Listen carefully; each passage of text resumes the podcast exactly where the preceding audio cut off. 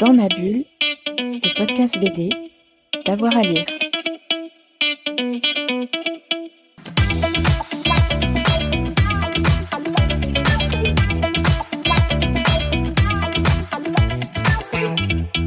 Ce qui est sûr, c'est que dedans, il y a, le cheval de fer de Blueberry. C'est le premier album que mon père m'a offert parce que la seule fois de ma vie où j'ai été premier en classe, j'ai eu droit à cheval de fer plus, euh, plus Fort Navajo, plus 10 francs de figurines Panini. Donc autant, autant vous dire que j'étais le roi du pétrole.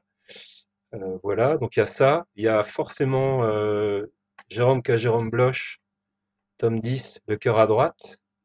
Parce que Alain Dodier, euh, moi je l'appelle euh, le mentor qui dit vrai. C'est lui qui m'a qui m'a apporté beaucoup dans mon parcours d'auteur de BD, puis même dans mon parcours, c'est un ami, quoi, voilà. C'est très important pour moi de, de le mettre dans le Panthéon. En plus, c'est un album génial.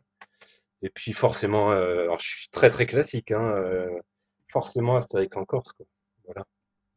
Forcément un Astérix parce que c'est on a guère fait mieux quand même en matière de, de bande dessinée humoristique, de dessin, enfin dessin.